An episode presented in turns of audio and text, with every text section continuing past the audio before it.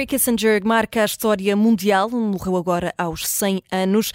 Foi um grande arquiteto da política externa norte-americana durante a Guerra Fria, com competências reconhecidas mundialmente, sempre controverso. É o nosso convidado no direto ao assunto, coordenador do PSD na Comissão de Negócios Estrangeiros e professor na Universidade Nova, Tiago Moreira de Sá, por uma entrevista conduzida pela Judite França, Bruno Vieira Amaral e Vanessa Cruz. Um refugiado da Alemanha nazi que chegou a chefe da diplomacia norte-americana, o mais conhecido diplomata dos Estados Unidos, Tiago Moreira de Sá, bem-vindo. É um grande estudioso de Henry Kissinger. Uh, vai ser mais recordado pela controvérsia ou por ser um grande estratega e negociador de política externa norte-americana? Ou uma coisa está inevitavelmente associada à outra? Vai ser, olá, boa tarde. Vai ser recordado pelas duas coisas. Agora, o que nós temos que fazer é tentar entender a pessoa e o político e para isso temos que entender, em primeiro lugar, o contexto histórico e político em que ele viveu, e aí é absolutamente crucial a Guerra Fria, o sistema bipolar e o grande confronto existencial que existiu à escala mundial entre os Estados Unidos da América e a União Soviética. Temos que entender também o seu, a sua formação intelectual e o seu percurso intelectual. Ele é, acima de tudo, um, enfim, não quero entrar num campo muito teórico, mas ele é sobretudo um realista, nas relações internacionais, um uhum. realista, e um realista de um tipo muito específico, que é o realismo do equilíbrio de poderes. É um homem que acredita que a estabilidade internacional, a ordem internacional, implica que exista um equilíbrio de poder entre as principais potências mundiais.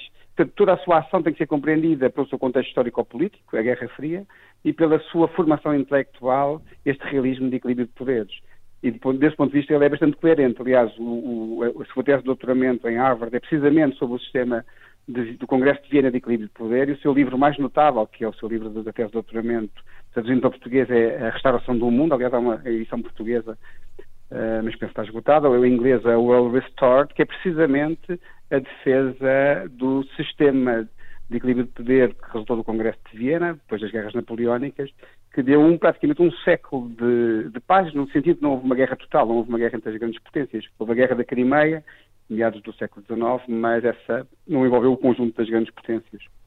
Hum. Uh, Tiago Moreira Sá. compreender. Hum. Apesar da, da, idade, há poucos meses, em julho, Kissinger ainda foi à China e encontrou-se com Xi Jinping e no passado teve o papel mais uh, primordial na normalização das relações diplomáticas entre os Estados Unidos e a China. É este um dos seus principais legados e que também só se pode compreender à luz do contexto de Guerra Fria e de trazer mais uma potência para esse equilíbrio de poderes. Sem dúvida, eh, ele tem vários feitos internacionais, esse é o mais notável, a abertura à China e a preparação da histórica visita de Nixon à China em 1972, porque é aquele que provoca o mais importante uh, desequilíbrio geopolítico uh, da Guerra Fria. Uh, os Estados Unidos, ao abrirem à China, tornaram-se mais próximos da China do que esse gigante comunista que era a China estava do outro gigante comunista que era a União Soviética.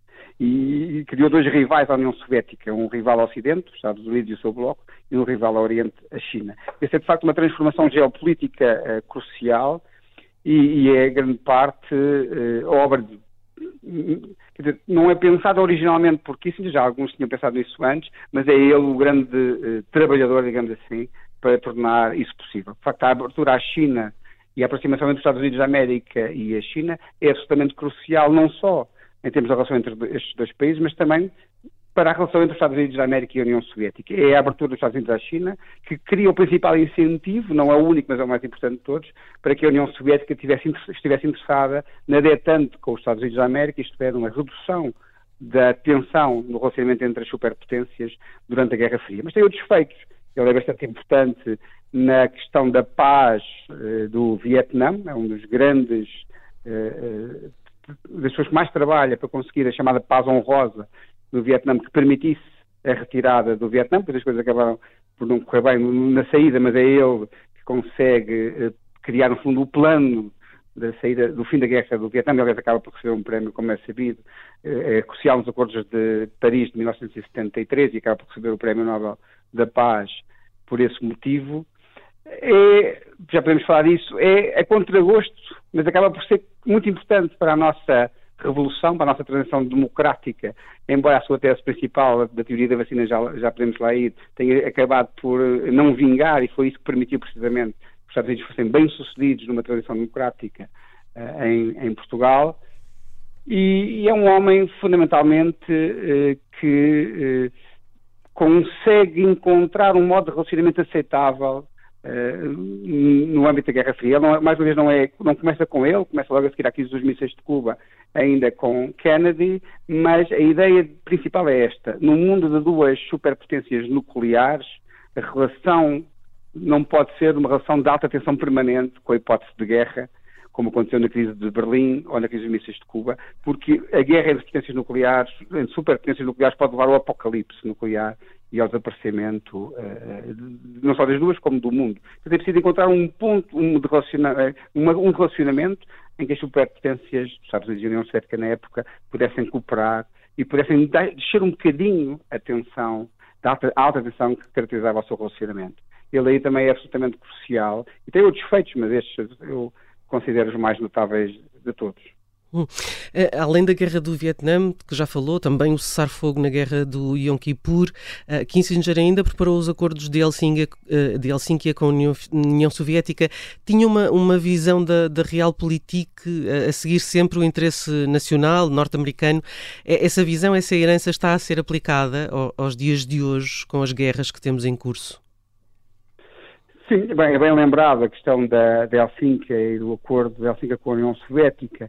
É, é, bem lembrado e, de alguma maneira, eh, define um bocadinho as regras do jogo, sobretudo na Europa, mas a Europa era, na altura, o centro do sistema internacional, também é outra, eh, é outra das, das digamos assim, dos, dos aspectos positivos, resultados positivos de, de, de Kissinger, uh, e, e, o principal motivo é o que acabou de referir.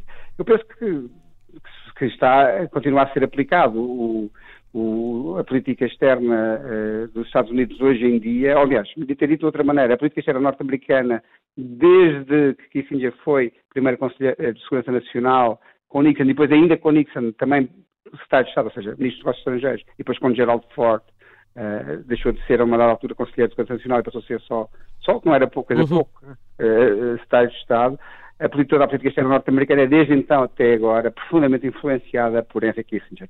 É verdade que há aquela constante, mas é um debate mais académico, aquela constante, constante diálogo, ou uh, até um pouco mais do que isso, entre os chamados uh, idealistas ou liberais da escola do Woodrow Wilson e os realistas da escola do Theodore Roosevelt, essa tensão está sempre em permanência na política externa norte-americana, mas não há dúvida que o, o, o, predominante, e de alguma maneira também um bocadinho a síntese entre as duas coisas, é feita pelo Henry Kissinger e esta ideia fundamental que é a política externa norte-americana, a sua atuação no mundo e as alianças, e as suas alianças fundamentais, precisam, isto é até um pouco paradoxal, tendo em conta o que as pessoas pensam de Kissinger, mas precisa de interesses e de valores. Hum. Aquilo que perdura são as políticas, as alianças, que combinam simultaneamente interesse, uh, uma, visão muito clara do que é o interesse nacional, sobretudo em termos de poder de um país, mas também os seus fund valores fundamentais e os valores que partilha com outros Estados e, e por isso mesmo faz alianças preferenciais com outros países que partilham os mesmos valores, o mais, desde logo, eh, entre as democracias. E isto é um bocadinho paradoxal, porque há esta ideia que o Henry Kissinger era um frio eh, realista, eh, que eh, pouco ligava à questão dos valores e isso não corresponde à verdade. Aliás, o próprio interesse nacional, sabemos isso desde Maquiavel, o, próximo, o próprio interesse nacional e agir em função do interesse nacional, o estadista que age em função do interesse nacional, é em si mesmo um conceito moral, porque tem, é uma moral de, de responsabilidade, não de convicção, mas é em si mesmo um conceito moral. Portanto, também, eh, não só que isso, não só que isso influenciou muito uma visão da política externa norte-americana que perdura até hoje, como essa visão é simultaneamente uh, baseada no interesse nacional, mas também eh, devemos chamar nos valores nacionais. Hum. É, e uh, Tiago Moreira de Sá, uh, Henry Kissinger, uh, chegou a dar apoio aos últimos anos de, de, Franco em Espanha, ao golpe de Estado no Chile contra Salvador Allende e à ditadura na Argentina nos anos 70, do que conhece e conhece bem o pensamento de Kissinger. O que é que ele diria agora, por exemplo, dos, dos extremismos a que temos assistido e de, dando aqui um exemplo, de figuras excêntricas como o novo presidente argentino Javier Milei? Isso não, não consigo não consigo falar por ele. O que eu posso dizer, eu conheço muito bem o caso português e o contexto internacional do caso português, aliás, a minha tese de doutoramento e também o, o publiquei alguns livros sobre isso e percebo bem o que é que lhe iria na cabeça e podemos fazer algumas extrapolações do caso português eh, para, sobretudo os casos da época eh, eh, Espanha e parcialmente Grécia, e, mas não sei muito bem se der para fazer extrapolações para os dias de hoje. Hum. Mas é importante compreender o caso português, é importante porque, de alguma maneira, ele consegue inscrever estas questões, no caso português, de uma revolução, no caso da Espanha, uma transição de regime depois, e, uma, e uma relação com, com, o franquismo antes da transição de regime, no contexto que verdadeiramente, geopolítico verdadeiramente se colocava na altura. E o que nós podemos, o que nós temos que perceber a partir do caso português são duas ou três coisas para tentar ser relativamente sistemática. A primeira coisa que é importante perceber é que a Revolução Portuguesa, o que está acontecendo em Portugal em 74, depois do 25 de Abril, é importante para os Estados Unidos da América e é muito importante para os Estados Unidos da América porque tem consequências, o nosso processo político e a nossa Revolução tem consequências ao nível da Guerra Fria e a dois níveis. E, e, e tem a ver com, tem consequências porque Portugal aliás é o primeiro país da NATO a fazê-lo, tem comunistas uh, no governo do país, nos, primeiros, nos, governos, nos governos provisórios, e isso tem uma, é uma consequência quer ao nível da NATO, fala um país membro da NATO, quer ao nível da base uh, açoriana das lajes, a base norte, bem, base portuguesa, mas cedida aos Estados Unidos nas lajes. E, portanto, importou logo por isso, mas importou também por uma uh, questão mais vasta, que tem a ver com a sua pergunta, que é o contexto que vive na Europa sul, do Sul da altura. E o que é que nós temos na altura? É um, parece que há um avanço impetuoso do comunismo, um pouco toda a Europa do Sul, pelo flanco sul da NATO, que parecia estar a esboroar-se, eh, em Portugal, mas também em França, Itália, Grécia e eventualmente Espanha. Em França, com o programa comum entre os socialistas de Mitterrand e o Partido Comunista, a Itália, com o compromisso histórico entre os democratas cristãos e o, de Aldo Moro e os comunistas, quer em França, quer em Itália, com uma crescente probabilidade dos comunistas chegarem ao governo através deste, destes dois acordos, com os socialistas em França, com os democratas cristãos em Itália. Também na Grécia, em que havia um processo de transição de poder, depois da queda do governo dos coronéis, na sequência da, do, da debacle na guerra do Chipre, numa transição de poder que não sabia muito bem como é que ia terminar, mas eh, sabia-se que historicamente os comunistas tinham influência na Grécia, basta lembrar-se da Guerra Civil pós-guerra, pós-segunda Guerra Mundial, e em Espanha, porque sabia-se que Franco estava doente e que era uma questão de tempo até que morresse, provavelmente haveria um, um processo de transição de regime também em França. Portanto, parecia que havia todo, no contexto da Guerra Fria, todo o flanco sul, todo o flanco sul da NATO se ia tornar comunista, que acabaria por, uh, eventualmente, uh, vai colocar algum problema muito sério de segurança, mas também se, se não levasse ao fim da NATO, pelo menos tornava a NATO muito mais fraca. E é, Tiago, e é este... deixa, deixa-me perguntar uh, nessa relação com Portugal, uh, Kissinger uh, foi apoiante e teve dedo na estratégia da invasão da Indonésia a Timor-Leste e esse terá sido um dos factos mais importantes na relação com, com Portugal. Como é que foram as relações com os presidentes portugueses, Costa Gomes, Ramalhianos, Mário Soares e Jorge Sampaio, desde a altura da invasão indonésia a Timor-Leste, em 75, até a independência em 2002? A questão de Timor-Leste também tem que ser vista uh, neste contexto mais vasto. A questão de Timor-Leste tem que ser entendida, mais uma vez, tendo em conta, em conta que estávamos na Guerra Fria e também da célebre teoria, do, agora não é da vacina, mas sim do dominó, a ideia muito forte na Indochina, que é o que leva aos Estados Unidos da América a irem para a Indochina combater as forças comunistas, a ideia que se caísse uma peça, portanto, se caísse um regime de um país na região, essa peça, como no dominó, iria levar à queda das outras, iria pressionar as outras a caíssem todas e, de um dado momento, poderíamos ter toda uma região transformada, uh, uh, perdida para o comunismo. É assim que se deve, que se deve entender.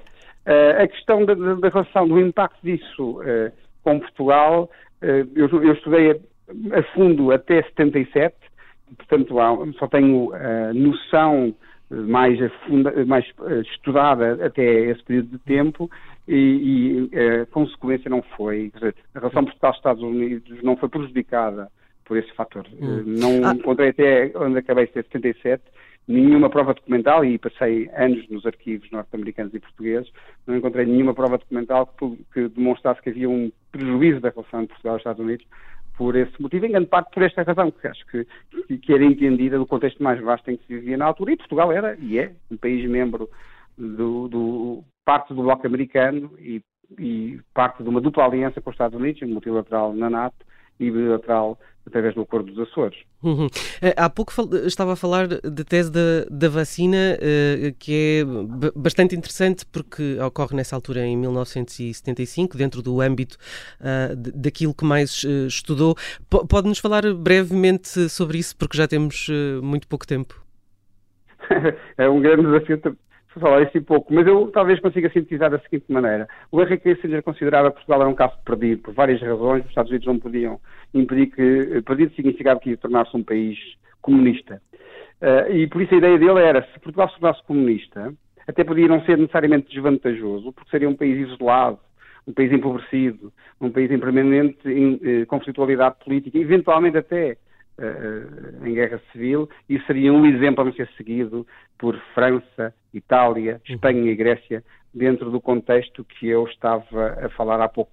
Era, um uhum. vacina, era uma vacina para o resto da Europa do Sul. Uhum. Um exemplo a não ser seguido. E esta tese existiu mesmo, não foi uma mera uh, equação intelectual, existiu mesmo, estudei isso a fundo, e só não foi a política norte-americana para Portugal durante a nossa Revolução, porque houve um outro protagonista fundamental, o Frank Carlucci, uhum que conseguiu convencer o governo norte-americano que isto não era assim. E, e que desde que os Estados Unidos apoiassem as forças certas, as forças, forças certas eram as forças uh, de esquerda, porque a Revolução Portuguesa tinha sido uma revolução de esquerda e, e depois tinha um regime de uma ditadura de direita de quase meio século, desde que apoiassem as forças de esquerda moderada, não comunista, uh, o Portugal poderia uh, tornar-se um país democrático como se tornou, e, e havia várias razões para isso. Que o Carlucci dizia, e tentando ser muito sintético, ele dizia que Portugal estava situado muito longe da União Soviética, muito longe geograficamente dos exércitos vermelhos, tinha quase a totalidade das suas trocas comerciais eram com a Europa Ocidental, era um país membro da NATO, tinha um regime agrícola, tirando no Alentejo, tinha um regime agrícola de pequena propriedade privada e, e, e tinha uma igreja católica fortíssima.